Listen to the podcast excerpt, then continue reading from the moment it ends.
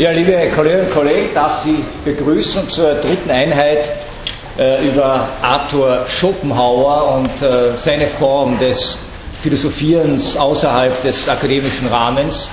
Ich habe das letzte Mal versucht, einige Grundzüge und Grundgedanken von Schopenhauers frühen Hauptwerk, Die Welt als Wille und Vorstellung, äh, Ihnen äh, näher zu bringen.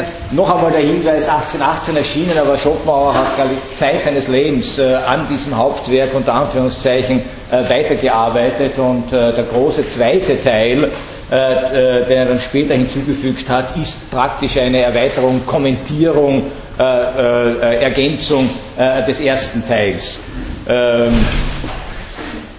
ich habe das letzte Mal versucht zu zeigen, inwieweit also diese diese Gegenüberstellung von Vorstellung und Wille äh, bei Schopenhauer einerseits äh, Bezug nimmt auf die kantische Philosophie und auf die Erkenntnis- und vernunftkritischen Positionen äh, von Kant, vor allem was den Begriff der Vorstellung betrifft, was die Anschauungsformen Raum und Zeit betrifft, äh, die für Schopenhauer diesen Grundkategorien äh, des Satzes vom Grund, also zum Kausalitätsprinzip gehören. Eine Frage, die er schon seit seiner Dissertation äh, ventiliert hat, also inwieweit sozusagen alles Dasein einem Prinzip, einem Gesetz, eben dem Prinzip der Kausalität untergeordnet ist.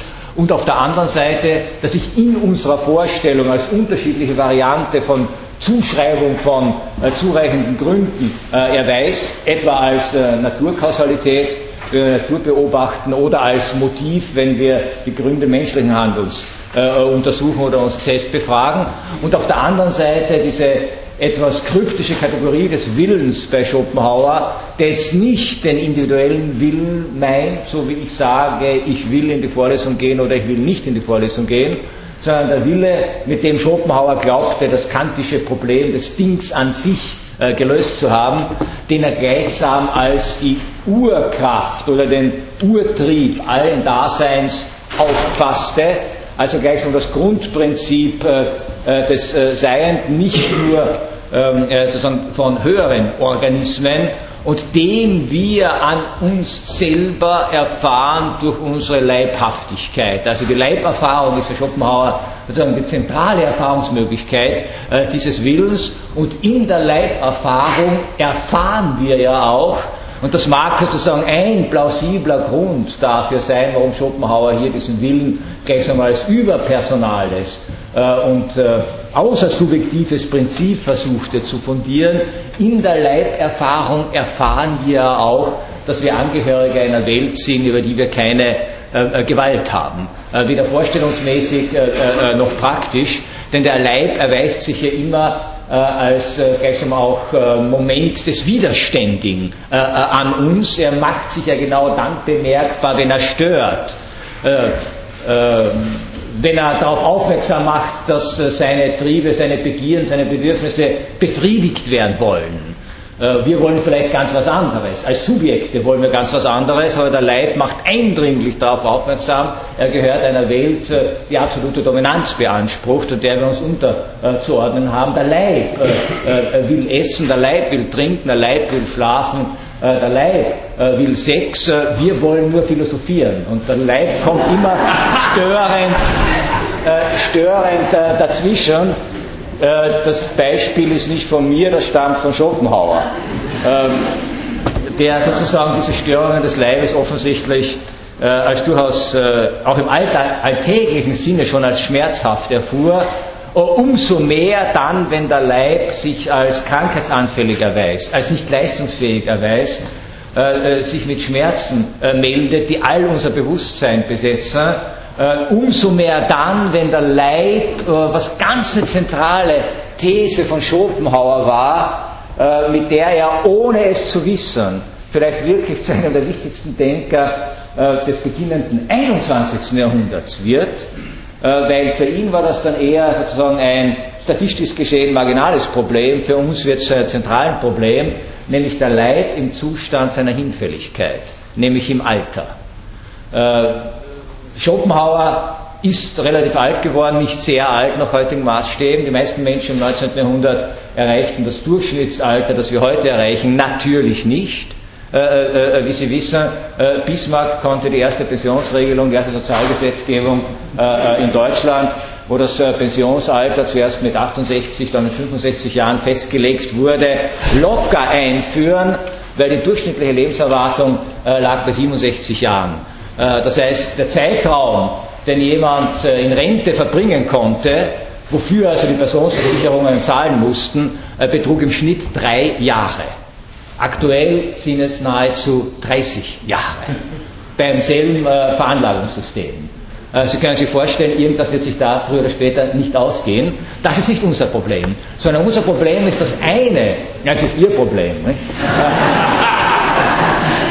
Äh, das, unser Problem jetzt ist, dass eine Dimension äh, dieses äh, Prozesses sozusagen, was ja an sich ja positiv zu sehen ist, nämlich einer steigenden oder gesteigerten Lebenserwartung, uns alle mit einem Problem konfrontiert oder konfrontieren wird, das Schopenhauer gleichsam jetzt individuell, aber doch auch prinzipiell gewendet schon ventiliert hat, nämlich die Frage, was bedeutet es, alt zu werden? Und diese Frage hat, dieser Frage hat er sozusagen zwei Dimensionen abgerungen, äh, nämlich, äh, sagen kann, eine zeitliche. Sie erinnern sich ja an diese große Bedeutung von Zeitlichkeit äh, äh für Arthur Schopenhauer. Äh, eine zeitliche, nämlich alt werden bedeutet ganz im Wesentlichen äh, und in erster Linie einen Entzug, so könnte man sagen, von Zukünftigkeit. Schopenhauer merkt so äh, en passant an, junge Menschen, sie kennen diese Erfahrung, sie gehören zum Großteil selbst dazu. Äh, junge Menschen haben so das Gefühl, sie leben ewig. Äh, äh, sie können sich gar nicht vorstellen, was es heißt, alt zu werden.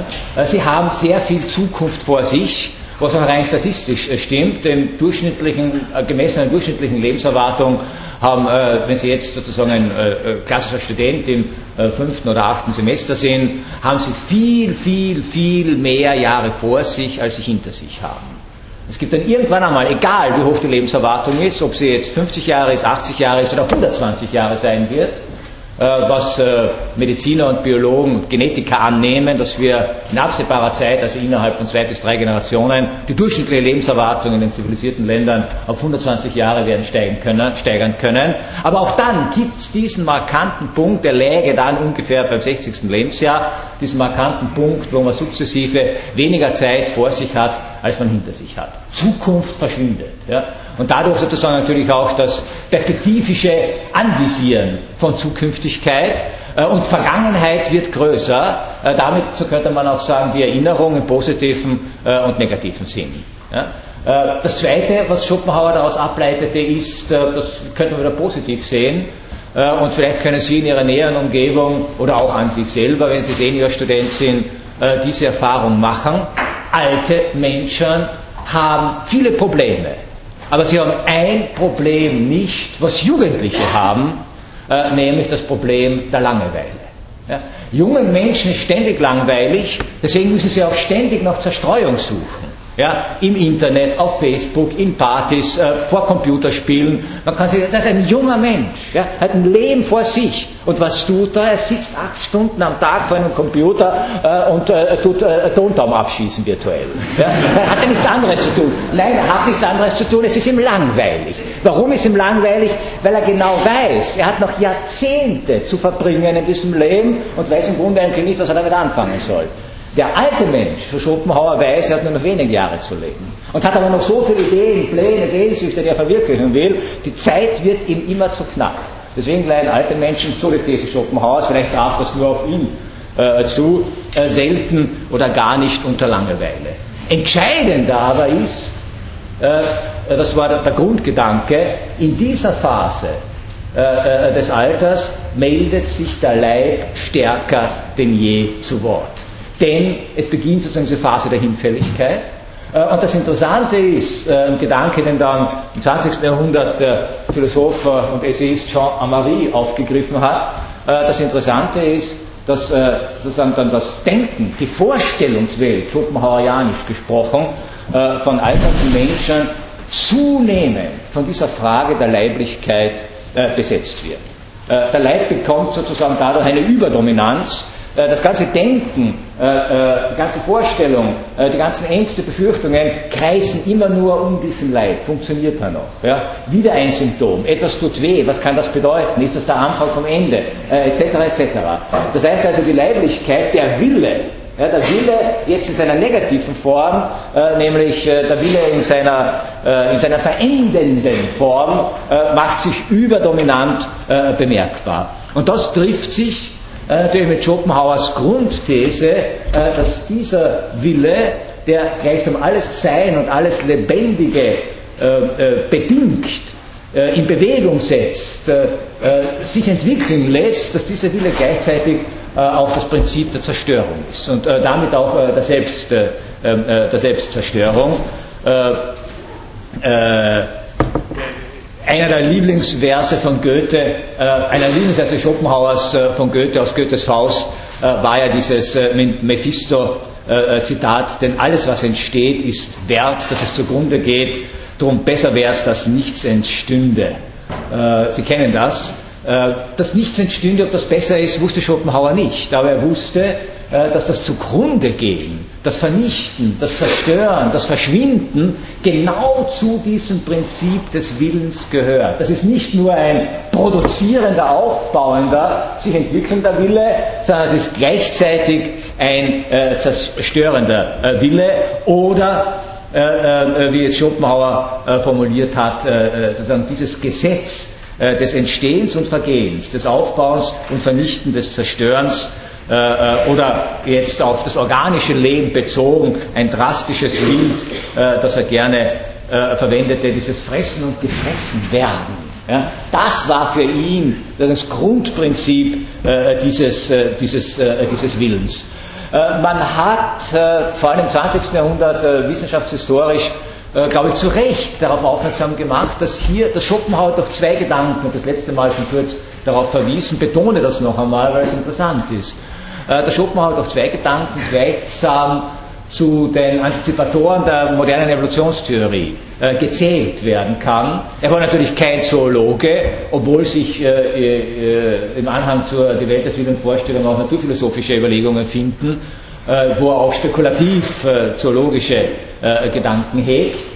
Er war kein Biologe, aber er hat also sozusagen zwei Gedanken gehabt, wo man sagen könnte, die sind fast zeitgleich mit Darwin entstanden und antizipieren doch einiges von dem, was dann für Darwin und die moderne Evolutionstheorie entscheidend war. Der eine Gedanke, das habe ich letztes Mal schon angedeutet, sozusagen diese stufenweise Evoluierung, diese Entwicklung von Lebensformen aus Lebensformen. Schopenhauer hat keine Vorstellung gehabt, wie das jetzt konkret vor sich geht, aber er ist natürlich also, äh, davon ausgegangen, äh, dass sich sozusagen aus dem Anorganischen das Organische, zuerst auf kleinster Ebene, molekularer Ebene, äh, dann aus, äh, diesen, äh, aus diesen Ebenen das Pflanzliche, aus dem Pflanzlichen das Tierische und aus dem Tierischen ähm, äh, das menschliche Leben entwickelt.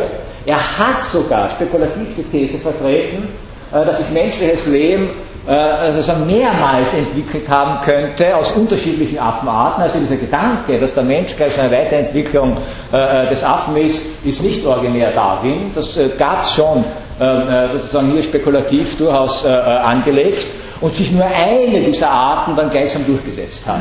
Also ein Konzept, das ziemlich genau den heutigen Standards der Frühmenschen äh, Forschung und der Evolutionstheorie des Menschen äh, entspricht, wo man auch davon ausgeht, dass sich unterschiedliche Menschenrassen äh, zu unterschiedlichen Zeiten entwickelt haben mögen. Man denkt etwa an den Neandertaler, unseren ähm, ausgestorbenen Verwandten, von dem wir nicht genau wissen, wie nah oder fern eigentlich mit uns verwandt ist. Und äh, die wunderbare Frage, konnte sich der Homo sapiens mit dem Neandertaler paaren oder nicht? Ja, und haben wir alle so ein paar Neandertaler-Gene äh, noch in uns? Äh, wird erst jetzt allmählich durch die moderne äh, Genanalyse äh, beantwortbar. Schopenhauer hat das spekulativ vorweggenommen. Und das Zweite, was er spekulativ vorweggenommen hat, äh, das war jenes Prinzip, was auch bei, bei Darwin zu einem ersten Erklärungsmodell für die Funktionsweise äh, der Evolution diente, nämlich das Prinzip des Kampfes um, äh, der sogenannte Kampf ums Dasein. Geht eigentlich auf Spencer zurück, wird von Darwin metaphorisch aufgegriffen, ist bei Schopenhauer vor diesen beiden Autoren schon vorhanden, nämlich die lebendigen Organismen, die lebendige Natur, vor allem in dem Moment, wo sie sich äh, sozusagen individualisiert, äh, kämpft ums Dasein. Jeder versucht für sich und äh, seinen Reproduktionserfolg die besten Chancen äh, zu erreichen. Und durch diese Kämpfe, zum Teil als Anpassungsleistung, zum Teil als alternative äh, äh, Aktion gegenüber anderen, äh, kommt es dann so etwas wie zu einer Weiterentwicklung ähm, der Individuen und der Arten, wobei schon Schopenhauer, auch das ist interessant, äh, äh, vor Darwin und vor äh, den danach einsetzenden äh, Diskussionen über dieses Problem äh, die Erwerbbarkeit erworbener Eigenschaften äh, eigentlich eher skeptisch betrachtete. Das war eines der frühesten Modelle. Wir verbessern uns, indem wir in den Individuen äh, Fähigkeiten erwerben und diese Fähigkeiten dann weiter vererben ihre Nachkommen. Lamarck hat diese These vertreten, Darwin nicht, Schopenhauer auch nicht. Äh, sondern äh, das müsste ja über einen anderen Mechanismus geschehen, den wir heute in der Evolutionsbiologie relativ gut aufgeklärt haben, den Schopenhauer natürlich noch nicht wissen konnte, noch nicht ahnen konnte. Aber diese spekulative, antizipatorische Kraft, auch was die Betrachtung der Natur und der Entwicklungsmöglichkeiten der Natur betrifft, ist doch für einen wissenschaftlichen Laien, der Schopenhauer natürlich war, äh, doch, glaube ich, außerordentlich äh, interessant. Kampf ums Dasein Daran interessiert Schopenhauer, Schopenhauer allerdings nicht äh, sozusagen der, der, der, Mechanismus, der so etwas wie Evolution, den Begriff kannte er in dem sie nicht, äh, äh, weitertreiben konnte. Kampf ums Dasein, da interessiert ihn auch nicht die Perspektive, dass es so etwas wie eine Höherentwicklung gibt. Ja? Äh, für ihn war tatsächlich der Prozess der Naturentwicklung ein ungerichteter, ein zielloser Prozess. Die Hervorbringung intelligenter Wesen als höchste Stufe des Seienden ist kein Plan der Natur äh, bei Schopenhauer, sondern auch das erinnert tatsächlich an moderne Evolutionstheorie äh, eher eine Frage des Zufalls, aber gleichzeitig natürlich keine willkürliche, sondern sozusagen gleich so eine Naturnotwendigkeit, äh, in dem Sinne, dass wenn bestimmte Randbedingungen gegeben sind, wird sich so etwas wie organisches Leben entwickeln, äh, werden sich daraus Individuen entwickeln und wird sich irgendwann einmal eine Gattung äh, entwickeln, die imstande ist, in dieses Stadium des Selbstbewusstseins und der Selbstreflexivität einzutreten. Nicht als Ziel dieser Entwicklung, sondern gleichsam als ähm, Naturnotwendigkeit.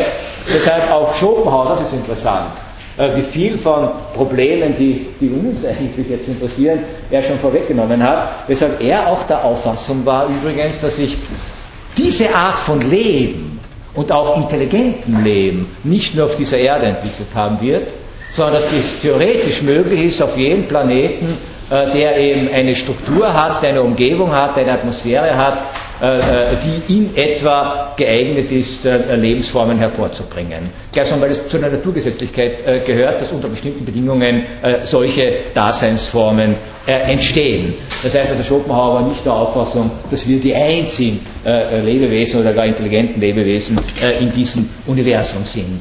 Trotzdem interessierte ihn an diesem Kampf ums Dasein etwas ganz anderes, nämlich die Frage, was das tatsächlich bedeutet.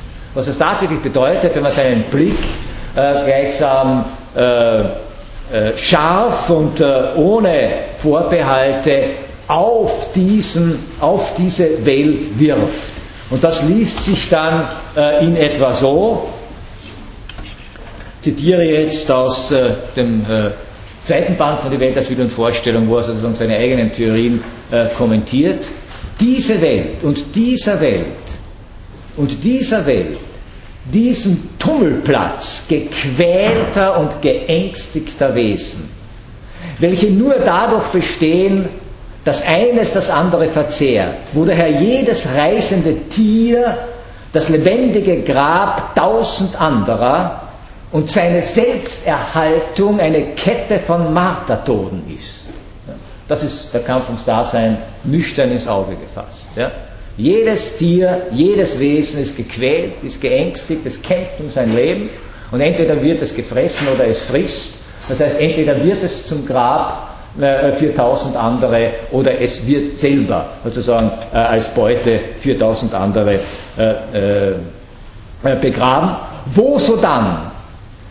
Und das ist der entscheidende Gedanke von Schopenhauer, der dann auch für seine Ethik maßgeblich ist, worüber dann in der nächsten Vorlesung abzuhandeln sein wird, wo so dann mit der Erkenntnis Also genau in dem Moment, wo Lebewesen diese Stufe des Bewusstseins, des Selbstbewusstseins und der Selbstreflexion erlangen, wo sie dann mit der Erkenntnis die Fähigkeit, Schmerz zu empfinden, wächst. Also das Einzige, was Schopenhauer interessiert hat, was heißt es, Bewusstsein zu entwickeln? Es heißt nicht, intelligent zu werden. Ja? Es heißt nicht, äh, äh, äh, äh sozusagen äh, auf eine höhere Stufe gehoben zu werden. Es heißt nicht, eine andere Form äh, des Daseins erlangt zu haben, sondern es heißt ein gesteigertes Schmerzempfinden. Bewusste Wesen empfinden den Schmerz in gesteigerter Form, welche daher, diese Fähigkeit, Schmerz zu empfinden, so Schopenhauer weiter, welche daher im Menschen ihren höchsten Grad erreicht, und einen umso höheren, je intelligenter er ist. Äh, das berührt sich natürlich auf eine sublime Art und Weise mit der Genietheorie der Romantik. Je intelligenter ein Mensch ist, desto sensibler ist er. Je sensibler er ist, desto schmerzempfindlicher ist er. Ja? Schmerzempfindlich jetzt nicht nur im Sinne eines physischen Schmerzes, den jeder empfindet, aber vielleicht der weniger sensible, der weniger intelligente ähm, äh, in abgeschwächter Form, weil er robuster ist aus seiner ganzen Körperlichkeit her. Während der Sensible vielleicht nicht nur diese körperlichen Schmerzen stärker empfindet, sondern vor allem seelische Schmerzen stärker empfindet. Ihm wird schon etwas zur, äh, zum Schmerz, äh, was ihn in seiner äh, Daseinsweise, in seinem Bewusstsein äh, äh, empfindlich stören mag. Äh, Schopenhauer hat äh, in den bei Ärger und Paralipomena einen kleinen, unglaublich witzigen übrigens, Aufsatz geschrieben, äh, einer der wenigen, soweit ich hier die Literatur, die nicht sehr zahlreich ist, überblicken kann, einer der wenigen philosophischen Versuche, das Phänomen des Lärms zu behandeln. Ja, der Lärm, dass es laut ist. Ja? Und das ist genauso ein Phänomen. Also wann beginnen Menschen unter Lärm äh, zu leiden. Ja? Wer hält es aus, neben einer Autobahn äh, äh zu wohnen? Ja? Schopenhauers These war, Autobahnen gab es noch nicht, dafür gab es was anderes, werde ich gleich erzählen. Schopenhauers These war, je sensibler jemand ist, und sensibler heißt, je geistiger er ist, je mehr er sozusagen seine Tätigkeit im Geiste, im Denken äh, verbringt, je mehr Konzentration für seine Tätigkeit notwendig ist, als Schriftsteller, als Philosoph, als Künstler, als Wissenschaftler, äh, desto mehr ist er empfänglich und anfällig für solche schmerzhaften Lärmempfindungen. Äh, Schopenhauer, der in Frankfurt, einer Stadt, äh, gewohnt hat, hat sich fürchterlich beklagt in diesem Aufsatz als Inbegriff des störenden Lärms, des schmerzenden Lärms, der einen rasend macht, das Peitschenknallen auf der Straße. Das Peitschenknallen der Kutscher. Das war damals das Äquivalent des geknatterster Motor, das gab ja noch keine äh, Verbrennungsmotoren, aber es gab Kutscher, äh, es gab Pferde, äh, es gab Fiaker, die mussten angetrieben werden. Und besonders empört hat sich Schopenhauer über jene Kutscher, die die Peitsche geknallt haben, auch dann, wenn sie dort gestanden sind. Ja? Oder wenn es gar nicht notwendig war, wenn man ohnehin nicht schnell durch die Gassen eilen konnten, aus reiner Lust an der Lärmerzeugung. Sie kennen vielleicht die jungen Menschen mit ihren Mofas. Ja? Es ist gar nicht notwendig, äh, bei der roten Ampel Gas zu geben. Man steht ja ohnehin. Ja? Warum macht das so viel Spaß? Lärmerzeugung. Und jetzt kommt aber die Schlussfolgerung, die Schopenhauer gezogen hat. Sie können sie teilen, wenn sie älter sind. Wenn sie jünger sind, müssen sie sie nicht teilen. Sie können auch widersprechen. Äh, äh, die Schlussfolgerung von Schopenhauer war, also gibt es Menschen, die offensichtlich Spaß an diesem Lärm haben, die den nicht schmerzhaft empfinden. Äh, das sind die Kutscher, das sind die ungeistigen Menschen, das ist der Pöbel. Der Pöbel hat Lust am Lärm. Und jetzt kommt das Beste, was er äh, formulierte. Warum hat der Pöbel Lust am Lärm? Nur aus einem einzigen Grund. Um den Philosophen beim Denken zu stören. Er hat das in der Tat, er hat in der Tat äh, äh, diesen Straßenlärm. Äh, also dieser kleine Text von Schopenhauer ist natürlich auch kultur- und sozialhistorisch interessant, äh, weil er uns zeigt, äh, dass die Städte vor der Motorisierung auch nicht leise waren. Ganz im Gegenteil. Ja? Äh, und er hat sozusagen diesen Straßenlärm tatsächlich als Angriff auf sozusagen die geistige Tätigkeit schlechthin äh, verstanden, also nicht nur des Philosophen, sondern als Angriff der geistige Tätigkeit und das sozusagen als Infamie des Pöbels, ja, der es nicht aushält, dass es hier Menschen gibt, die im äh, ersten Stock eines Bürgerhauses sitzen und am zweiten Band von Die Welt als Wille und Vorstellung schreiben wollen und nicht ständig hier unterbrochen äh, werden wollen. Äh, dass Philosophen eine besondere Sensibilität gegenüber diesen Schmerzerfahrungen haben, äh, äh, dokumentiert übrigens auch Schopenhauers großes Vorbild Immanuel Kant, der in einer Fußnote zur Kritik der Urteilskraft, ähm, wo er überlegt, ja, ob Musik denn immer als angenehm empfunden werde, zu dem Schluss kommt, nein, beileibe nicht. Es gibt höchst störende Musik, äh, nämlich genau jene Musik, äh, die einen Philosophen beim Denken stört. Also genau dasselbe äh, Modell, nur waren es bei Kant im Königsberg, äh, waren es nicht äh, die peitschenknallenden Kutscherjungen, die ihn gestört haben, sondern es waren äh, die geistlichen Choräle, die in einem benachbarten Gefängnis abgesungen wurden, um die Gefangenen äh, sozusagen moralisch zu verbessern. Äh, und da stellt Kant allen erstes die Frage, also die Gefängnisleitung oder der Herr Möse, der wirklich überlegen, was wichtiger ist, sozusagen das Seelenheil dieser Menschen, das durch das Absingen von Chorälen wahrscheinlich eh nicht verbessert werden wird, ja, oder das ungestörte Nachdenken eines Philosophen, der doch wirklich einiges äh, für den Fortschritt imstande ist äh, äh, zu leisten. Noch einmal, das Ganze ist jetzt anekdotisch gewesen, aber der Kern der Schopenhauerischen Überlegung ist, mit zunehmender Geistigkeit, mit zunehmender Sensibilität, mit zunehmender äh, intellektueller äh, Sensitivität steigt die Schmerzerfahrung so sehr, dass sozusagen auch alltägliche Geräusche, die zum normalen Lebensverkehr äh, äh gehören, äh, äh, nur noch zu einer Quelle des Leidens wird. Und jetzt geht es weiter. Der Mensch ist also das Wesen, das im höchsten Grade schmerzempfindlich ist. Je höher, je mehr, desto intelligenter er ist.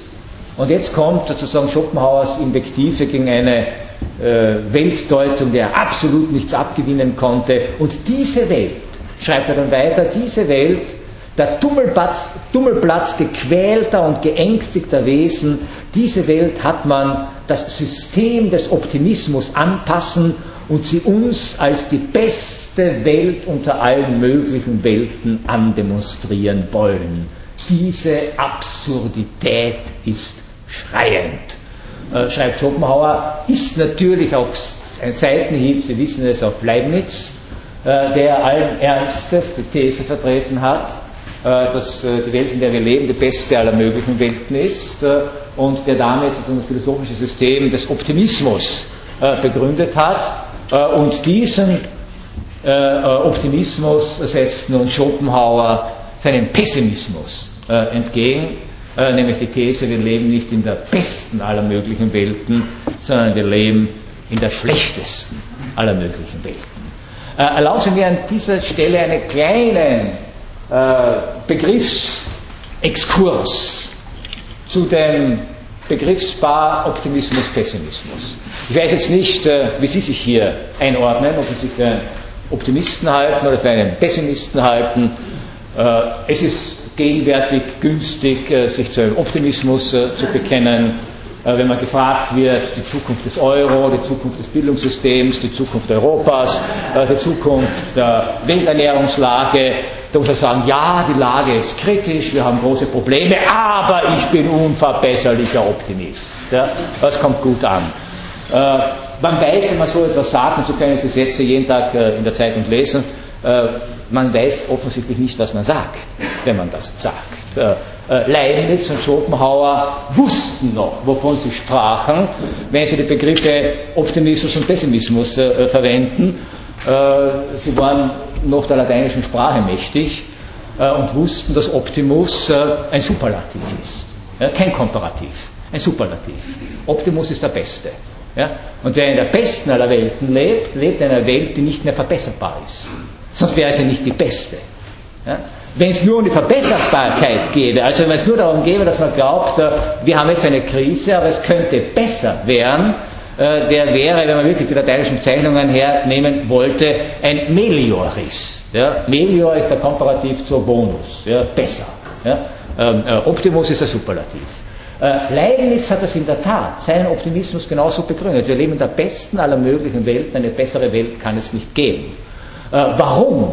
Aus seiner Perspektive war das gar keine, äh, wenn man so sagen kann, unkluge Überlegung. Leibniz Argumentation jetzt ganz kurz, das ist nicht unser Thema, aber nur um Schopenhauers Pessimismus äh, den er ganz vehement gegen Leibniz in Stellung bringt, zu verstehen, muss also ein bisschen Leibniz im Hintergrund haben. Leibniz ginge von dem, und für ihn war das keine Glaubenssache, würde ich einmal sagen, sondern eher ein strategisches Kalkül. Ja.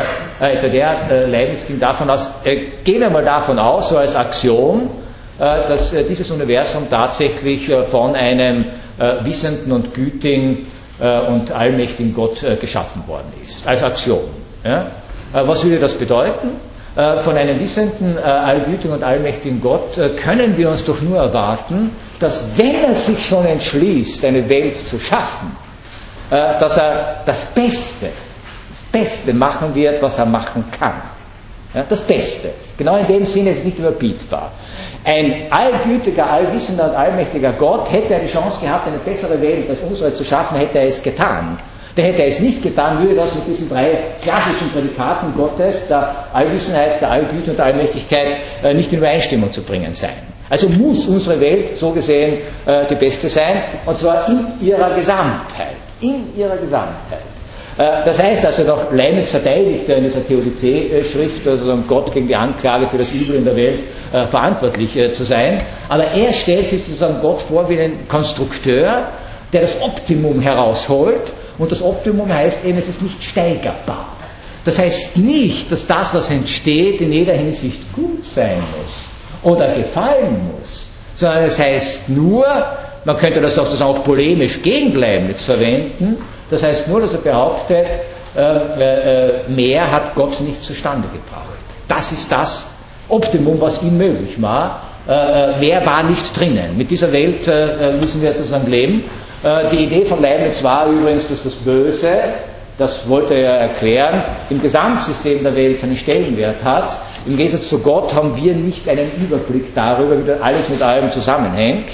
Ähm, weil wir können uns die ganz, ganz komplexen Ursache-Wirkungsverhältnisse äh, nicht alle erklären. Dieses in der Chaos-Theorie dann später berühmt gewordene Beispiel von Schmetterling, der in Mexiko mit dem Flügel schlägt und einen Orkan im Kaukasus auslöst oder wo auch immer, stammt übrigens der Idee nach und auch der, äh, der Formulierung nach von Leibniz, als Beispiel für nicht durchschaubare Ursache-Wirkungszusammenhänge und dass man sozusagen dann ausgehen kann aus der göttlichen Perspektive ein wohlgeordnetes, äh, harmonisches äh, Universum zu haben, in dem alles mit allem zusammenhängt, austariert ist, nur von einem Punkt aus gesehen, nämlich etwa von der Erde aus gesehen, unser Leben, unsere Möglichkeiten, unsere Handlungen, schaut das Ganze furchtbar aus. Aber im Gesamten ist es wunderbar. So in etwa die, die Überlegung von Leibniz, deshalb tatsächlich im philosophischen Sinn Optimist die beste aller Welten.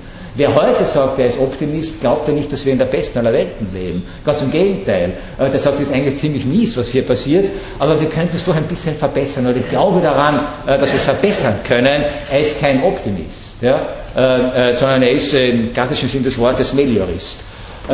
Äh, genauso Schopenhauers Pessimismus. Schopenhauer ging tatsächlich davon aus, jetzt gegen Leibniz gewendet, das ist nicht die beste aller Welten, es ist die schlechteste aller Welten. Einerseits, was den Augenschein betrifft, eine Welt, die nach dem Prinzip aufgebaut ist, fressen und gewess, äh, gefressen werden, ja? äh, äh, äh, äh leben und sterben, ähm, töten oder getötet werden, kann keine gute Welt sein, zumindest aus der moralischen Perspektive. das zweite Argument, von Schopenhauer, warum wir in der schlechtesten aller möglichen Welten leben, ist ein quasi, äh, äh, man könnte fast sagen, naturwissenschaftliches äh, Argument, das gegenwärtig bei bestimmten ökologischen Debatten, äh, äh, Klimadebatten etc. auch äh, vorkommen mag oder hin und wieder zitiert wird, nämlich das Argument, diese Welt ist so eingerichtet und ist so fragil eingerichtet, dass sie im Grunde nichts ändern darf wenn es nur ein bisschen schlechter wäre, also etwa die Temperatur sich nur ein bisschen ändern würde, nach oben oder nach unten, äh, dann würde diese Welt so nicht mehr existieren. Etwas, was aber nicht mehr schlechter werden darf, weil es dann verschwinden würde, ist offensichtlich schon am untersten Punkt angelangt. Ist also die schlechteste aller Welten. Ja, dann wäre es ja nicht die schlechteste aller Welten, dann könnte man zum Beispiel sagen, na gut, eine kleine äh, äh, Erderwärmung von 5 bis 10 Grad äh, ist ja kein Problem. Ja, wir alle wissen, bei 10 Grad gibt es uns alle nicht mehr. Ganz einfach. Das ist ganz wenig. Ja, aber dieses ganz wenige genügt, äh, sozusagen diese sogenannten Naturkonstanten und die Rahmenbedingungen von irdischem Leben sind so schmal, dass ein geringfügiges Abweichen äh, das Ende des Lebens bedeuten würde. Also ist das, weil sie keinen Spielraum mehr lässt, äh, muss diese, dieses Leben oder diese Welt die schlechteste aller Welten sein.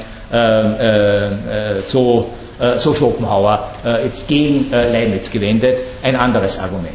Aber jetzt kommt noch etwas. Und das leitet über zum, zum eigentlichen Punkt der heutigen Vorlesung. Schopenhauer äh, schreibt dann an dieser Stelle, die endet mit, dieser Welt hat man das System des Optimismus anpassen wollen, beziehungsweise die beste unter den möglichen andemonstrieren wollen, Seitenhieb gegen Leibniz. Diese Absurdität ist schreiend.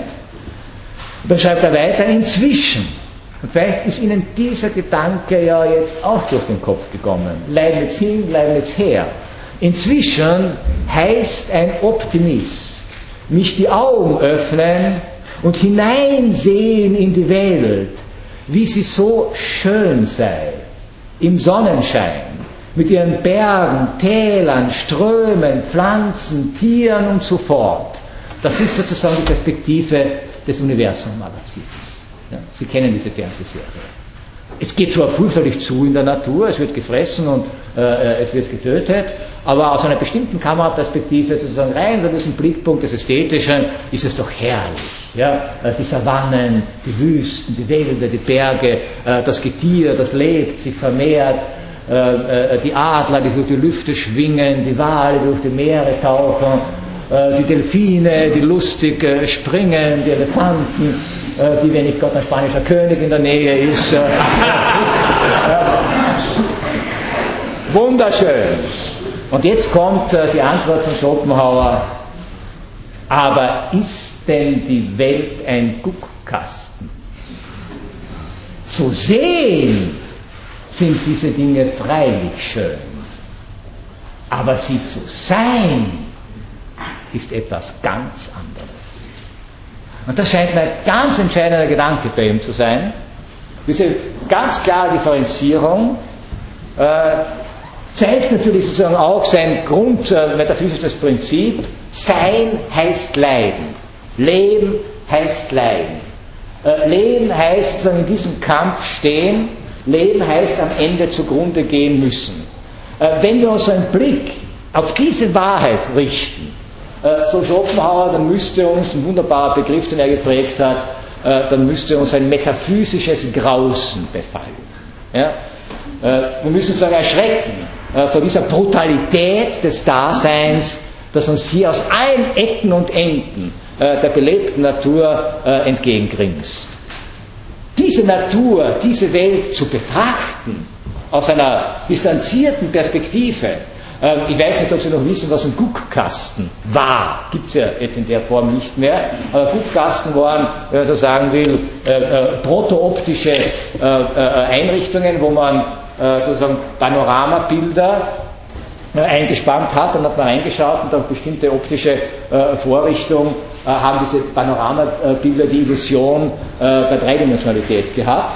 Man konnte durch diese Guckkastenbilder sozusagen Stadtlandschaften, Plätze, Kirchen von Städten, die man nie im Leben damals gesehen und besucht hat, äh, konnte man äh, vor Ort, wo man halt gerade war, wo so ein Gutkasten durch, meistens durch äh, Schaubuden und Jahrmarktsaussteller zur Verfügung, als Attraktion zur Verfügung gestellt wurde, äh, konnte man dann äh, das Ganze anschauen.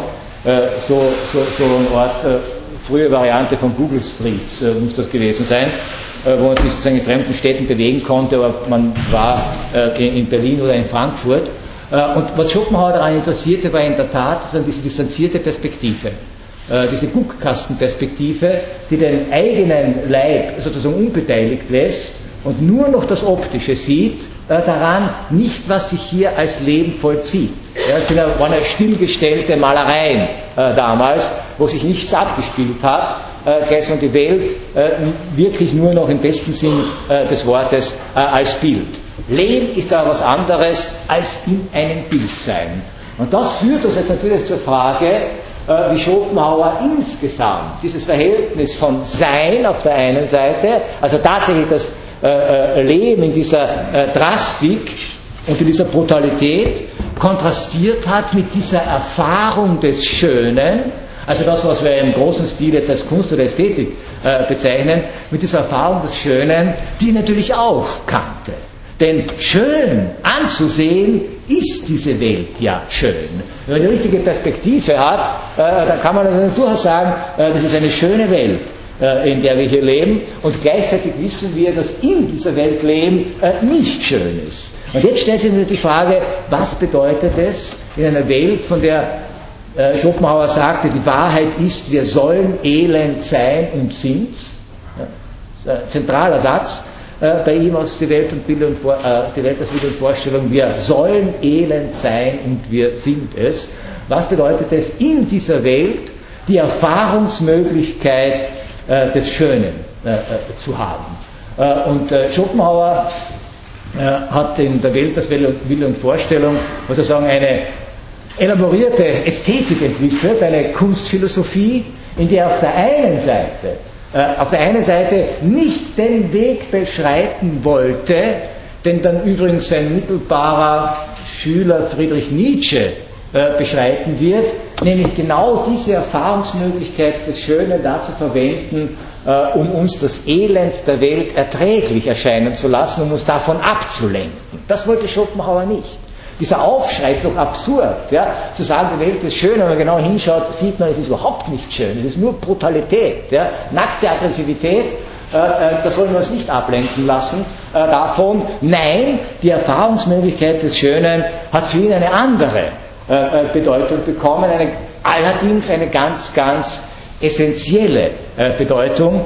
Es ging nicht um Ablenkung von dieser Brutalität des Daseins, sondern, jetzt mal ganz kurz gesagt, als erste, als erste, als erste These, es ging ihm darum, dass die Erfahrung des Schönen eine Möglichkeit darstellt für ihn überhaupt das, was diese Brutalität des Daseins strukturiert, nämlich dieser blinde Wille, überhaupt von diesem blinden Willen sich zu befreien und Abstand äh, zu gewinnen. Äh, das mag jetzt auf den ersten Blick äh, noch etwas äh, äh, sehr gewagt sein, diese These. ich führe das ein bisschen aus, weil das für Schopenhauer eine ganz zentrale Überlegung war. Wobei man jetzt auf Folgendes sagen muss. schön hat jetzt für Schopenhauer nicht diese Bedeutung, äh, wie in der klassischen Ästhetik, äh, wie es etwa seit der Antike äh, tradiert wird, im Sinne eines besonderen Harmonieprinzips oder Prinzips der Proportionalität. Schön ist auch für Schopenhauer, da bleibt der Kantianer. Nicht eine Eigenschaft der Gegenstände, sondern schön ist eher so etwas wie eine, die Einnahme einer Perspektive. Das heißt also, wenn es mir gelingt, die Welt so zu betrachten, dass ich nicht verstrickt bin in diese Dynamik äh, des Willens, dann bekomme ich eine Sicht äh, auf die Dinge, wie sie mir ansonsten nicht gewährt ist, weil ich ansonsten immer äh, diesem Satz vom Grunde, das heißt der Dynamik des Willens, unterliege. In der Natur oder angesichts der Natur, habe deshalb nicht sagen, zufällig diese Fernsehserie zitiert und nicht Naturerfahrungen als solche. Denn angesichts der Natur, und auch Schopenhauer hat hier auch den Guckkasten zitiert und nicht eine Stadtlandschaft, die man ja auch so beobachten kann. Denn angesichts der Realität, angesichts der Wirklichkeit, äh, stehen wir, wie sehr wir uns auch immer zurücknehmen wollen, immer im Banne dieses Willens, das heißt des Prinzips der Kausalität, das heißt der, der Begehrlichkeit und der Triebhaftigkeiten äh, äh meines Leibes. Äh, Sie kennen das. Sie machen wir kennen ohnehin nur noch gezähmte Natur, aber auch die kann so ihre Tücken haben. Sie machen einen Waldspaziergang und Sie hören, dass irgendwie ein ungewohntes Geräusch, ein Ihnen unbekanntes Tier bricht durch das Unterholz, und sei es auch nur im Leinzer Tiergarten ein Wildschwein. Sie erschrecken. Äh, Sie denken, was mache ich jetzt? Ist das wild? Ist das nicht wild? Gibt es jemanden, der es abschießen kann? Wie kann er mich retten? Äh, was auch immer. Das heißt, sofort, obwohl Sie eigentlich nur den Leinzer Tiergarten ästhetisch genießen wollten, ist sofort der Wille, das heißt der Lebenstrieb, der Überlebenstrieb, damit verbunden äh, die Angst, die Ratlosigkeit, die Hektik, die Hysterie etc., ist sofort da. Ja? Und das sind alltägliche Situationen. Äh, eine Schlange, die plötzlich da liegt und Sie wissen nicht, ist sie giftig, ist sie nicht giftig. Ja? Ein großes Insekt, das auf Sie zusteuert. Ja? Und schon ist mit der kontemplativen Betrachtung der Natur äh, zu Ende. Ja? Äh, eine Zecke, wie ein Kind anfällt. Sie geraten in Panik. Ja? Äh, äh, aus guten Gründen. Ja? Das heißt, wo immer sie sich hier bewegen, äh, äh, und sei es noch so geplant als rein ästhetische, äh, ästhetisches Naturerlebnis, sie kriegen diesen Willen nicht weg. Weshalb für Schopenhauer das Naturschöne eigentlich kein wirklich Schönes war. Nur in seltenen Momenten, nur in Momenten, wo die Natur sehr gezähmt ist, nur in Momenten, wo wir sehr sicher sind, und keinen Naturereignissen an sich ausgesetzt sind, wo wir sie wirklich nur betrachten können. Nur dort können wir die Erfahrung des Schönen der Natur machen. Sobald wir uns tatsächlich leibhaftig in dieser Natur bewegen, unterliegen wir auch diesen Gesetzen der Kausalität äh, der Natur, müssen wir damit rechnen, äh, angegriffen zu werden, müssen wir uns äh, verteidigen, müssen wir äh, besorgt sein. Das muss nicht immer ein Kampf auf Leben äh, und Tod sein, aber auch äh, Kämpfe gegen Mücken können recht anstrengend sein, wie Sie wissen, und einen einigermaßen von einer kontemplativen Betrachtung ablenken. Nein, der eigentliche Ort dieser Erfahrung des Schönen äh, mit all der Potentialität, die in dieser Erfahrung äh, liegt, der eigentliche Ort äh, ist die Kunst. Denn die Kunst als Werk des Genius, auch hier lehnt sich Schopenhauer an Kant an, die Kunst als Werk des Genius erlaubt es uns, und das ist jetzt eine Differenzierung, die Schopenhauer einführt, wo manche Interpreten sagen, ganz plausibel ist es nicht. Ja? Äh, weil Schopenhauer hier zu seiner äh, äh, Duplizität von Vorstellung und Wille noch eine dritte Kategorie einführt, äh, nämlich äh, er nennt es die platonische Idee.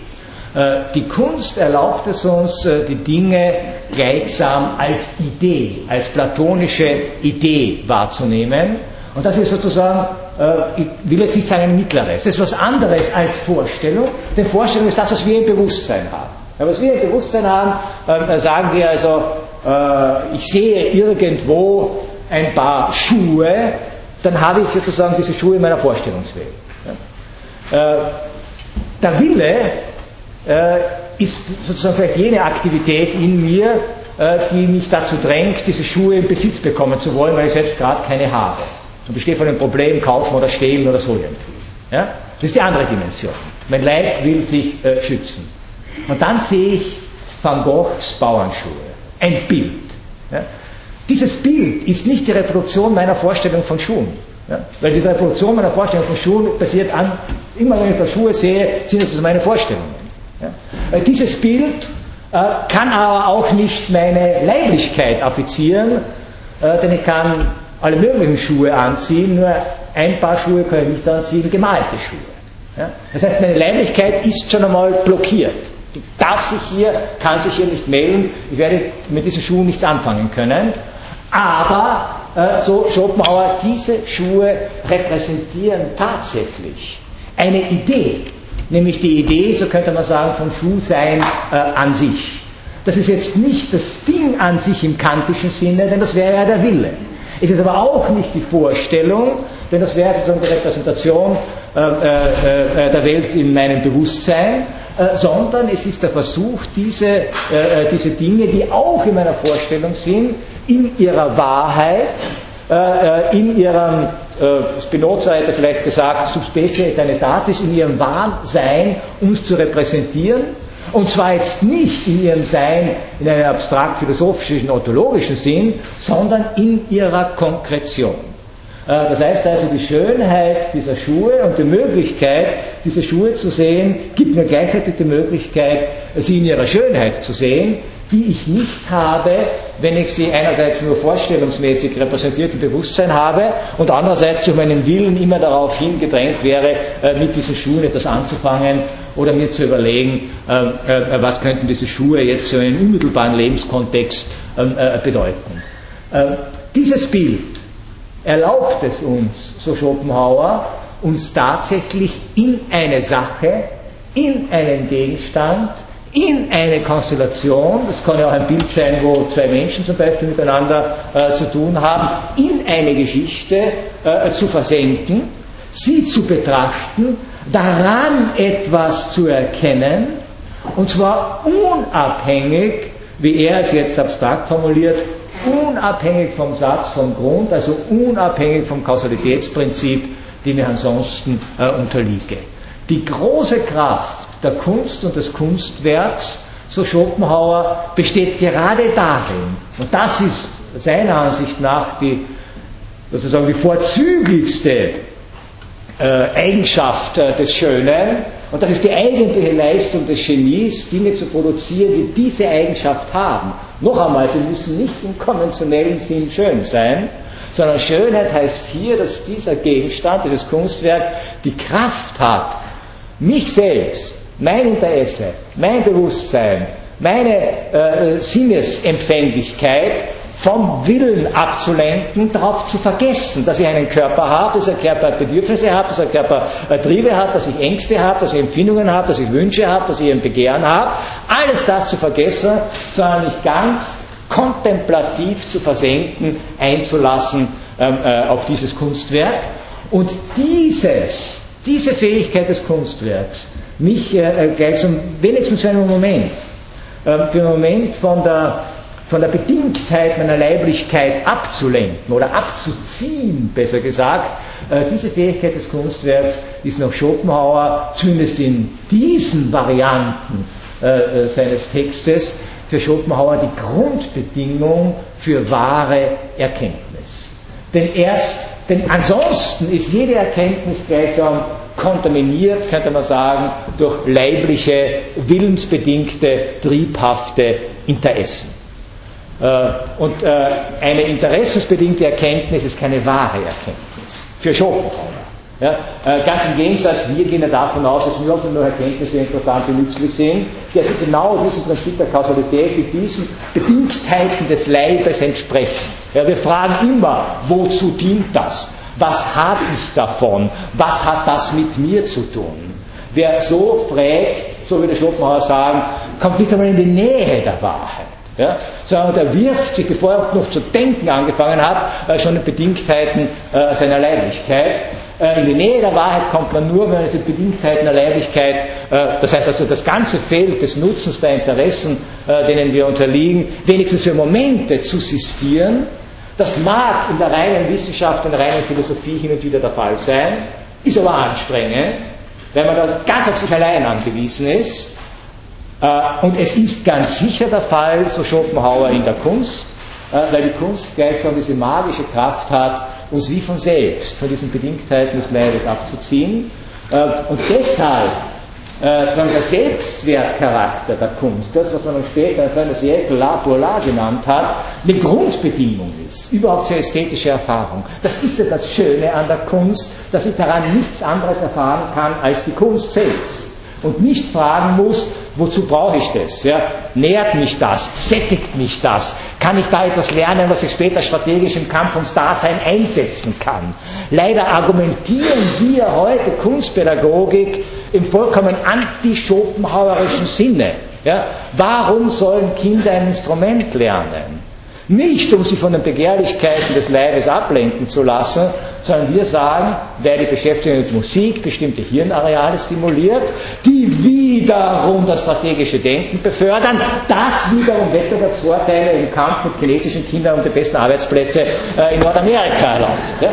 Äh, das ist doch unsere normale äh, Denkweise heute. Schopenhauer hat bestätigt, hat bestätigt gefühlt sozusagen, äh, dass dieses Kausalitätsprinzip uns jetzt völlig in den Fängen hat und wir sogar die letzte Chance, die wir noch haben, Wenigstens für Momente, für zwei Stunden. Wie lange dauert eine Konzertaufführung? Zwei Stunden. Für zwei Stunden diese Bedingtheiten des Leibes, diese Bedingtheiten der Welt, dieses Diktat des Prinzips der Kausalität äh, aufzuheben, dass wir sogar diese letzte Chance, und zwar ohne Not und ohne Grund, ähm, äh, äh, verschleudern. Das heißt also, und damit verschleudern wir aber nicht nur, nicht nur eine unglaublich intensive Erfahrungsmöglichkeit, nämlich die Erfahrung, bei sich zu sein, indem man nicht bei sich, sondern woanders ist. Ja?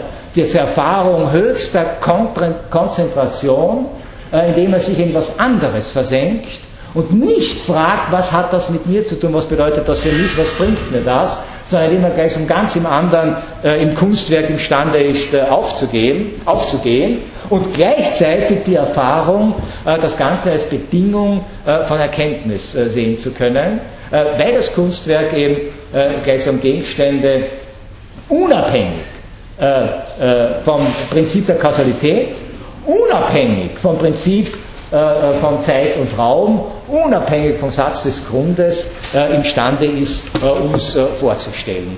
Deshalb für Schopenhauer sozusagen diese Auseinandersetzung mit Kunst jetzt nicht nur eine kontemplative Befriedigung des Subjekts darstellte, nicht nur wenn man so sagen kann, diese momentane Befreiung von den drückenden Bedürfnissen des Leibes, äh, meinte, äh, sondern gleichzeitig auch also ein Weg, äh, vielleicht sogar der ausgezeichnete Weg für ihn war, die Welt tatsächlich in ihrem Sein, soweit uns das möglich ist, zu erkennen und sozusagen einer respektablen Idee von Wahrheit in dieser kontemplativen Haltung nahezukommen. Gleichzeitig ist diese Erfahrung der Kontemplation, das geht ja noch weiter, diese Erfahrung der Kontemplation, wo man wirklich das Gefühl haben kann, und in den besten Momenten unseres Kunstgenusses haben Sie ja auch dieses Gefühl. Wenn man mal so gebannt ist äh, von einem Film, äh, dass man sogar nicht mehr Popcorn riecht, der nebenan verzehrt wird. Ja? Wenn man so gebannt ist von einem Buch, dass man nicht hört, wenn jemand ruft, ja, oder wenn das Klingeln des Handys überhört. Ja? Wenn man so gebannt ist von einer Oper oder einem Konzert oder einem Theaterstück, dass man nicht mehr merkt, wie unbequem man eigentlich sitzt. Ja? Und dass es eigentlich eine totale Tortur ist, wenn man sich hier unterzieht. Es ist ja auch erstaunlich, wo, äh, es ist schon erstaunlich, wozu Menschen sozusagen in dieser ästhetischen Faszination zu bringen sind, was man ansonsten als unzumutbar äh, empfinden würde. Ja? Ich erinnere mich an eine wunderbare Faustinszenierung äh, von Peter Stein, die sage und schreibe, weil er Goethe tatsächlich Wort für Wort und Beistrich für Beistrich äh, inszeniert hat, 36 Stunden gedauert hat. Äh, mit Pausen natürlich, aber immerhin 36 Stunden Theater sind 36 Stunden äh, Theater. Äh, äh, überhaupt kein Problem. Ja, man kann, wenn man so reinfällt in so eine Situation, äh, kann man das vergessen, dass man hungrig ist, dass man unbequem sitzt, dass man die Füße einschlafen. es geht um was anderes. Und das ist eine unglaublich entscheidende Erfahrung und für Schopenhauer entscheidend dann tatsächlich in einem existenziellen Sinn, denn das ist für ihn, also sozusagen diese Kunsterfahrung ist für ihn so eine Art Vorschein der Erlösung. Denn das, worauf wir, wenn wir überhaupt äh, seines Erachtens irgendwo hinstreben sollen oder hinstreben können, äh, als bewusste Wesen, äh, die Welt können wir nicht verändern, unser Leben können wir nicht verändern, aber wir können versuchen, uns von diesem Diktat des Willens, von diesem Diktat des Leibes, von diesem Diktat der Kausalität äh, tendenziell äh, zu befreien. Äh, das heißt also so etwas wie eine äh, Abkehr äh, von den Bedingungen und Bedingtheiten der Leiblichkeit vorzunehmen und neben verschiedenen Formen der Meditationstechniken, die Schopenhauer auch ventiliert hat, nachdem er sich ja sehr intensiv mit buddhistischer und indischer Philosophie beschäftigt hat und dort in diesem Erlösungsprinzip des Nirvana einen geistesverwandten Gedanken gefunden hat, äh, stellt für ihn die Kunst und die Kunsterfahrung, die kontemplative Kunsterfahrung, sozusagen eines der entscheidenden Momente dar, wie man einen Vorschein, eine erste Ahnung davon bekommen könnte, was es heißt, äh, sozusagen von dieser Leiblichkeit äh, befreit zu sein. deshalb, und das ist jetzt ein unglaublich natürlich weitreichender und interessanter Gedanke, deshalb war Schopenhauer auch gegen jede Form von Kunst, die uns nicht in diese kontemplative Stimmung reinzieht, äh, sondern die unsere Leiblichkeit, unsere Triebe, unseren Willen äh, äh, äh nicht nur bestätigt, sondern womöglich überhaupt erst äh, äh, anstachelt. diese Kunst kannte Schopenhauer in zwei Varianten. es ist diese Kunst, es gibt natürlich diese Kunst, nämlich jene, Sie kennen sie natürlich auch, jene, die uns jetzt vornehm formuliert, jene Kunst, die uns reizt, ja? die uns überhaupt das aufmerksam macht, ha, da gibt etwas, auf das könntest du Appetit haben, ja? die überhaupt das leibliche Begieren äh, zum Erwachen bringt. Ein Grund übrigens, warum Schopenhauer, da kann man jetzt unendlich lang drüber streiten, äh, warum Schopenhauer äh, kein Liebhaber äh, der Stilllebenmalerei war. Denn was ist dort zu sehen? Ja?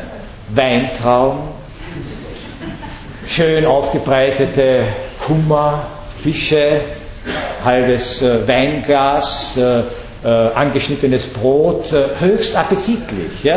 Man bekommt Hunger, man bekommt Appetit. Ja? Schön gemaltes Obst, äh, äh, so Schopenhauer verfehlt den Sinn von Kunst. Denn Kunst sollte uns ja von diesem Trieb ablenken und nicht diesen Trieb aktivieren. Und da hilft es auch nichts, da hilft auch nichts, wenn dann äh, halb äh, äh, verschattet im Hintergrund seines Stilllebens ein abgelaufenes Stundenglas oder, klar, oder gar ein kleiner Totenkopf aufscheint. Äh, natürlich wissen wir alle, diese Stillleben haben Vanitas äh, Symbolfunktion, aber äh, diese genial gemalten Weintrauben regen trotzdem den Appetit an. Genauso oder noch schlimmer ist es natürlich, so Schopenhauer, bei nackt oder halbnackt gemalten menschlichen Körpern. Nicht? Sie führen uns nicht auf den Weg der Kontemplation und der Erkenntnis, sondern sie stacheln natürlich unsere sexuelle und erotische Begierde an, sind deshalb ästhetisch fragwürdig, eigentlich keine Kunst, äh, äh, äh, ganz im Gegenteil, verweisen uns noch einmal äh, eigentlich oder werfen uns zurück auf die Beine unseres Leibes. Denn die Kunst sollte uns ja ähm, dazu bringen, wenigstens für zwei Stunden äh, den Geschlechtstrieb zu vergessen. Äh, ein nackter Körper macht das Gegenteil. Wobei Schopenhauer ist ja auch in einer klassischen Tradition aufgewachsen, war auch in Italien, kannte auch diese Kunstwerke, äh, wobei Schopenhauer versuchte fein zu unterscheiden äh, zwischen den nackten Statuen der Antike, zum Beispiel, die einfach unerreichtes Vorbild sind ja, und die er nicht negieren konnte, äh, und von denen er sagte, das sind wirklich interessante Überlegungen, von denen er sagte, die sind gutierbar, die erfüllen auch diesen ästhetischen Zweck. Warum? Weil diese Nacktheit hier gleich so ein Stadium oder einen Status vollkommener Unschuld dargestellt wird. Hier geht es tatsächlich nur um die Modellierung der reinen Schönheit äh, des Körpers. Da fungiert sozusagen der menschliche Körper tatsächlich als Idee, die uns hier äh, präsent wird. Und wir versenken uns in diese Idealität. Ja? Das war auch das klassische Winkelmannsche Prinzip, mit dem man die antiken Statuen im späten 18. Jahrhundert begonnen hat äh, zu betrachten, edle Einfalt und stille Größe. Ja? Edle Einfalt und stille Größe äh, angesichts äh, des Apoll von Belvedere oder äh, äh, äh,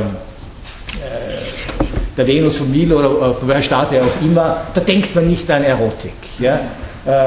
Andererseits muss man sagen, dass natürlich hier die klassische Kunsttheorie auch den Blick dominiert hat äh, denn natürlich haben diese Statuen, wenn man sie genau betrachtet, auch ein ziemliches erotisches äh, Potenzial, das Schopenhauer so nicht sehen wollte, weshalb er die Nacktheit äh, der antiken, klassischen, vor allem bildenden Kunst ausgenommen hat, gegenüber der Nacktheit etwa in der zeitgenössischen Historienmalerei, die er explizit zitiert, von der er sagt, also die ist aufreizend und das Aufreizende ist in der Kunst das Verwerfliche. Äh, Im Prinzip äh, könnte man sagen, dass die ganze äh, Debatte, die wir seit dem späten 19. Jahrhundert, dem frühen 20. Jahrhundert führen, äh, wo es darum geht, ist etwas Kunst oder Pornografie. Ja, Sie kennen diese Debatten. Ist im Wesentlichen, und die Kriterien, die auch die Gerichte hier anwenden müssen, ist im Wesentlichen schopenhauerianisch, obwohl das die vielleicht gar nicht mehr wissen motiviert, nämlich die Grenzziehung ist im, im, im, Wesentlichen wirklich, so wie es bei Schopenhauer steht, was nur rein der Erregbarkeit dient und keinerlei sonstigen ästhetischen, reflexiven oder kritischen Wert hat, äh, ist Pornografie. Äh, was sozusagen als Kunstwerk einen Anspruch hat, muss etwas aufweisen, was über die reine Erregbarkeit äh, hinausgeht. Da muss sozusagen ein verstörendes, reflexives, äh, äh kontemplatives äh, Moment dazukommen oder überhaupt dominant sein. Wobei sich sozusagen auch unsere Einstellungen ein und demselben Objekt gegenüber natürlich auch hier ändern. Zu seiner Zeit, also für seine Zeitgenossen, waren die Akte von Egon Schiele, minderjährige Mädchenakte mit gespreizten Beinen, wie Sie wissen, reinste Pornografie. Äh, in der Hochblüte der Rezeption äh, der Moderne nach 1945 waren das unerreichbare Kunstwerke. Und jeder, der damals Schiele als Pornografen bezeichnet hätte, hätte sich dem Gelächter der Kunstgemeinde ausgesetzt. Jetzt werden in vielen Museen dieser Welt diese Schiele-Akte gezeigt mit einem schwarzen Balken äh, vor den Geschlechtsteilen, weil man das sozusagen Menschen welcher Art auch immer nicht zumuten kann, offenbar, denn es handelt sich vielleicht dann doch um Pornografie ja, äh, die erregend ist, die abwertend ist, die denunzierend ist, wie auch immer, eingreift in unseren emotionalen Triebhaushalt und offensichtlich nicht mehr rein kontemplativ betrachtet werden kann. Ja, Sie können einen solchen wechselnden Beurteilungen von ein und demselben Bild, der seit 100 Jahren ist, ja, äh, können Sie sozusagen auch äh, äh nachvollziehen, wie die Schopenhauerischen Kriterien angewendet werden, aber nach unterschiedlichen ähm, äh, Zugangsformen und nach unterschiedlichen Standards ähm, äh, angewendet werden. Mal erscheint uns äh, diese Zeichnung tatsächlich nur noch als künstlerisches Objekt. Äh, und wir sagen, also, da lernen wir etwas, da sehen wir etwas von der Wahrheit des Menschen. Das ist Schopenhauersche Argument. Ja? Das dient der Erkenntnis. Wir sehen die Wahrheit des Menschen, wir sehen den Menschen in seiner Kläglichkeit, in seiner Leiblichkeit. Das ist ein Prozess der Selbstreflexion auf künstlerisch höchstem Niveau. Und manchmal ist es einfach sozusagen die Zeichnung eines ähm, äh, perversen Pädophilen, ähm, äh, äh, der hier Minderjährige offensichtlich für diese Sujets gebraucht, vielleicht auch missbraucht hat. wir wissen es nicht genau. das Kriterium ist das Entscheidende. Ist es jetzt anregend, reizend, reizvoll oder führt es uns tatsächlich in eine Distanzierung von unserer Leiblichkeit?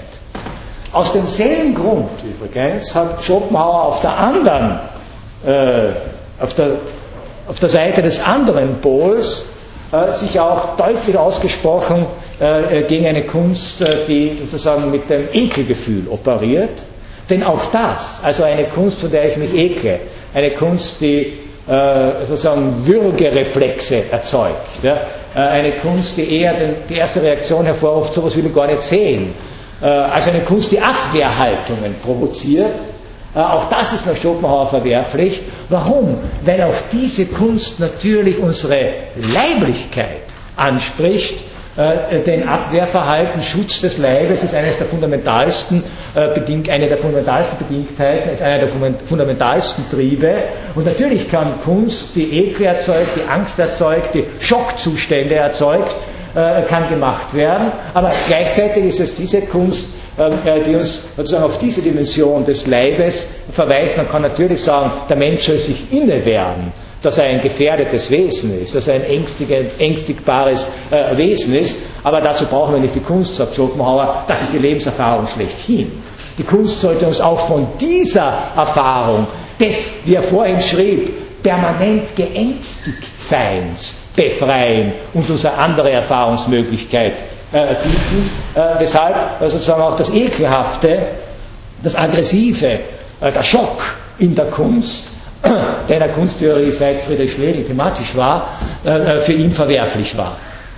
Ein interessantes Zwischen, eine interessante Zwischenkategorie spielt auch für Schopenhauer auch das ein Begriff, den er natürlich bei Immanuel Kant gefunden hat und den er weiterentwickelt hat.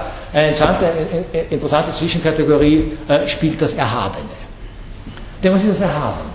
Das Erhabene ist sozusagen jetzt nichts Reizvolles, es ist auch nichts Ekelhaftes, wir werden also etwas Ekelhaftes nie als erhaben bezeichnen. Äh, das Erhabene ist aber auch nichts Schönes, äh, in dem Sinne, dass wir uns ihm sofort kontemplativ und meditativ nähern könnten.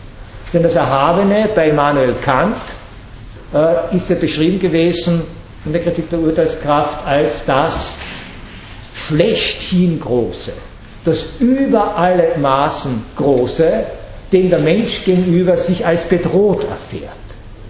Äh, und zwar prinzipiell als bedroht erfährt, nicht nur in einer konkreten Situation, sondern als bedroht erfährt aufgrund äh, äh, der Kleinheit, der eigenen Kleinheit, die er hier zur Kenntnis nehmen muss.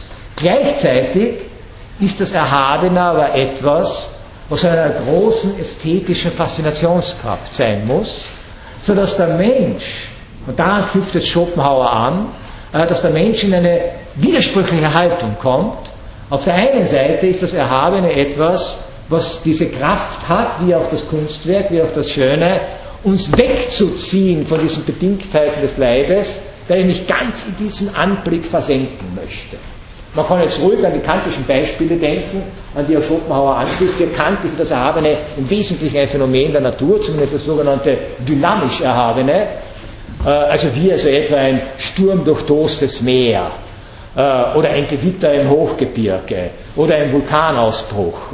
Äh, solche Naturereignisse, die schlechthin groß sind, vor denen wir in unserer ganzen Kleinheit dastehen und die trotzdem ein unglaubliches Faszinations- und Schönheitspotenzial haben. Man möchte das sehen, man möchte sich darin versenken, man möchte sich vergessen und gleichzeitig ist man aber bedroht, wenn man tatsächlich zu nah am Ereignis ist. Das heißt also, es widerstreiten hier zwei, äh, äh, und das ist anders als bei reiner Pornografie, da widerstreitet nichts. Da ist nur ein Trieb angestachelt äh, und das genügt. Deswegen muss es auch künstlerisch, kann es ruhig drittklassig sein, als Pornografie funktioniert es trotzdem. Oder gerade nur dann funktioniert es Pornografie, wenn es künstlerisch drittklassig ist. Beim Erhabenen ist es anders. Das ist ästhetisch faszinierend und gleichzeitig äh, äh, trifft sozusagen eine Dimension unserer Leiblichkeit, nämlich den Selbsterhaltungstrieb, äh, der damit jetzt im Widerspruch äh, steht.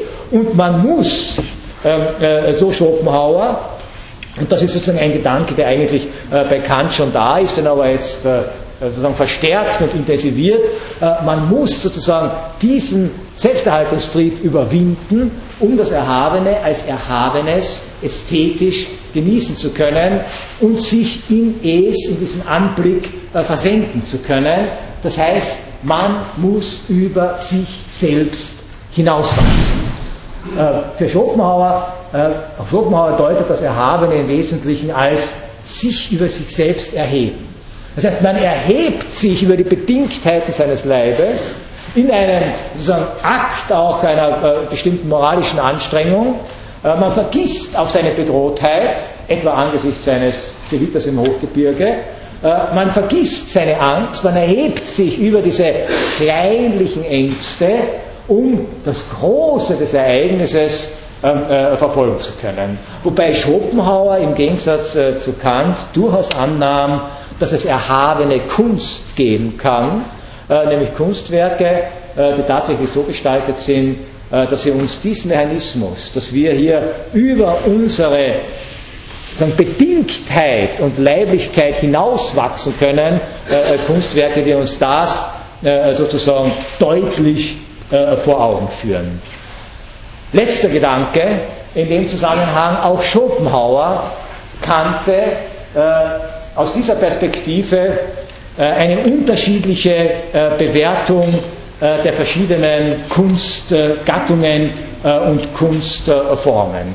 Sie wissen, seit der Antike gibt es eine ganz äh, differenzierte Diskussion über die Frage, was leisten die einzelnen Kunstgattungen, gibt es da Hierarchie, was ist die unterste Kunst, was ist die höchste Kunst. Äh, äh, äh auf das müssen wir jetzt nicht eingehen, äh, vielleicht nur ganz, äh, sozusagen ganz, ganz kurz für Schopenhauer. Und das hat vor allem in den künstlerischen Theorien und künstlerischen Praktiken des 20. Jahrhunderts äh, äh, durchaus nachhaltig gewirkt. Äh, für Schopenhauer, wie für einige andere auch, war die höchste der Künste äh, die Musik. Obwohl er jetzt selber kein Musiker war und auch nicht allzu viel von Musik verstanden haben dürfte, war für ihn es doch so, äh, dass die Musik unter den Künsten, also verglichen mit der Literatur und den bildenden Künsten, äh, der Architektur, der Plastik, dem Theater, äh, die Musik eine Sonderstellung einnahm. Und zwar, weil zusätzlich, zusätzlich zu den anderen Künsten, die gleichsam imstande sind, Ideen in einer konkreten Gestalt zu repräsentieren. Ja, etwa wenn man eine Malerei denkt. Da werden Ideen in einer konkreten Gestalt repräsentiert. Äh, da wird äh, sozusagen unser Blick äh, gebannt. dieser Blick erlaubt es, uns in dieses, in dieses Gebilde zu versenken. Aber die Musik macht mehr. Die Musik stellt nämlich nicht etwas dar, sondern, so Schopenhauer, die Musik befreit uns äh, gewisserweise äh, von den Beliebtheiten des Leibes dadurch nicht, dass sie uns in etwas anderes uns versenken lässt. Ja, in den Anblick eines Gesichts, einer Gestalt, äh, äh, äh eines, äh, eines Naturphänomens, sondern äh, die Musik bildet nicht ab, sondern die Musik bringt als solche eine Objektivation des Willens hervor, äh, man könnte auch vielleicht mit einem modernen äh, Begriff äh, sagen, die Musik bildet nicht ab, sondern die Musik simuliert. Und was simuliert die Musik? Die Musik simuliert Gefühle. Schopenhauer war einer derjenigen, der diese interessante Theorie vertreten hat, die ja dann im 20. Jahrhundert von verschiedenen Autoren weiterentwickelt wurde, dass die Musik und er denkt hier an absolut, sogenannte absolute Musik. Ja? Also keine Musik, die gebunden ist an bestimmte äh, Rituale, Praktiken, äh, äh, Worte äh, und Gesten. Also keine Tanzmusik, äh, keine äh, Musik im Sinne jetzt etwa eines Liedes, keine Musik etwa im Sinne einer, einer Programmmusik, keine Musik, die aus bestimmten Anlässen äh, äh, aufgeführt wird, etwa Marschmusik, ja, Militärmusik, ja, das kennen wir alles. Ja. Äh, sondern Schopenhauer hat auch die These, dass die große Errungenschaft äh, in der Musik äh, des Abendlandes diese Konzeption von absoluter Musik ist. Das heißt, Musik, die man selbst willen komponiert wird oder man selbst willen gehört wird. Nicht weil sie Bestandteil einer Messe ist, nicht weil er dazu tanzen will, nicht weil er sich damit in aggressive Stimmung bringen will, äh, nicht weil er sich einlullen will und auch nicht, weil man sie als Hintergrundgeräusch braucht, um besser einkaufen zu können. Ja? Das sind ja die normalen Formen, in denen Musik gegenwärtig auftaucht oder, oder, oder, immer schon aufgetaucht ist, sondern Musik, die tatsächlich nur zu einem Zweck äh, gemacht wird, dass sie gehört wird. Einfach nur gehört wird, sonst nichts. Ja? Nicht dazu gezuckt, nicht getanzt, äh, nicht gewippt, nichts. Einfach nur fürs Ohr äh, und gehört. Und diese absolute Musik, äh, so Schopenhauer, hat jetzt die Fähigkeit, äh, gleichsam Emotionen hervorzurufen, und zwar ist eine Formulierung, die von ihm stammt und die ziemlich kompliziert klingt, aber relativ einfach ist. Emotionen nicht in ihrer Konkretheit, sondern in ihrer Abstraktheit, obwohl sie konkret erlebt werden. Äh, stellen Sie sich vor, Sie hören ein Musikstück äh, und das macht, das ruft die Emotion, sagen wir, einer leicht melancholischen Abschiedsstimmung hervor. Das kommt oft vor. Ja. Streichquartett von Schubert, der Tod und das Mädchen, zweiter Satz, sie sind traurig. Ja. Was ist das aber für eine Form von Trauer? Äh, so Schopenhauer. Was ist eine Form von Trauer? Sie sind ja nicht wirklich traurig. Ja, es gibt ja keinen lebensweltlichen Anlass, dass sie traurig sind. Sie ist niemand gestorben. Sie sind nicht bei einer Prüfung durchgefallen. Ihre Beziehung ist in Ordnung. Ja? Äh, die Welt ist so, wie sie immer ist. Warum sind sie traurig? Sie sind nicht traurig. Ja? Aber sie hören diese Musik und sind traurig. Aber sie sind in einer ganz bestimmten Art und Weise traurig, äh, nämlich sie erfahren im Hören dieser Musik ein Gefühl, sozusagen gleichsam als vom Leben, vom Satz zum Grunde, von der Kausalität, von der Leiblichkeit losgelöstes, reines Gefühl. Sie erfahren die Idee eines Gefühls als Gefühl. nicht abstrakte Beschreibung. Ja? Man kann Trauer so nicht beschreiben, wie man sie empfindet, wenn man Musik hört. Trotzdem ist es nicht dieselbe Trauer, die sie empfinden, wenn sie wirklich traurig sind, sondern es ist gleich so eine reflektierte Trauer. Das ist halt Terminus von Kierkegaard übrigens, reflektierte Trauer. Es ist eine Form von reflektierter Trauer, die sie aber unmittelbar erleben, dass sie sich unmittelbar hingeben können. Und sie alle kennen diese Erfahrung von Musik, wenn man sich hier in Stimmungen versetzen kann, in Stimmungen bringen kann, Stimmungen erleben kann, auch Stimmungen genießen kann. Und das bedeutet für Schopenhauer, dass wir hier in der Musik äh, sozusagen eine Möglichkeit haben, äh, tatsächlich das Prinzip unseres Daseins, das Prinzip unseres Willens, das Prinzip äh, unserer, unserer Leiblichkeit zu erfahren, ohne Leiblichkeit zu erfahren. Ja? Wir erfahren das Prinzip von Erregung, ohne erregt zu sein. Wir erfahren das Prinzip von Frohsinn, ohne froh zu sein. Wir erfahren das Prinzip von Lust, ohne tatsächlich Lust äh, zu empfinden, vermittelt äh, sozusagen über diese äh, Musik äh, sie ist, so Schopenhauer, äh, schreibt er wörtlich, sie ist wie eine bloße Geisterwelt ohne Materie. Das heißt also, das, was in der Lebendigkeit des Lebens die Basis unserer Gefühle ausmacht, fehlt hier vollständig. Wir sind auch im äh, geisterhaften akustischen Raum, es ist ja irgendwie absurd zu sagen, ich gehe ins Konzert, dann setze mich hin und das wäre mal so richtig traurig. Ja? Aber es geht nicht anders. Wenn Sie eine Malersinfonie hören, äh, Trauermarsch, fünfte äh, Sinfonie, müssen Sie traurig sein. Aber es ist ganz eine andere Form von Trauer als bei einem wirklichen Begräbnis. Ja? Es ist gleichsam diese Trauer als Idee in ihrer Reinkultur oder nochmal, äh, wie Schopenhauer schreibt, äh, es ist äh, dieses Gefühl in einer abstrakten Form, aber trotzdem gleichsam in einer Form der konkreten Erlebtheit oder Erlebbarkeit und des konkreten also sich versenken Könnens äh, in, diese, äh, in diese Form äh, der Emotionalität. Und gerade weil, weil die Musik äh,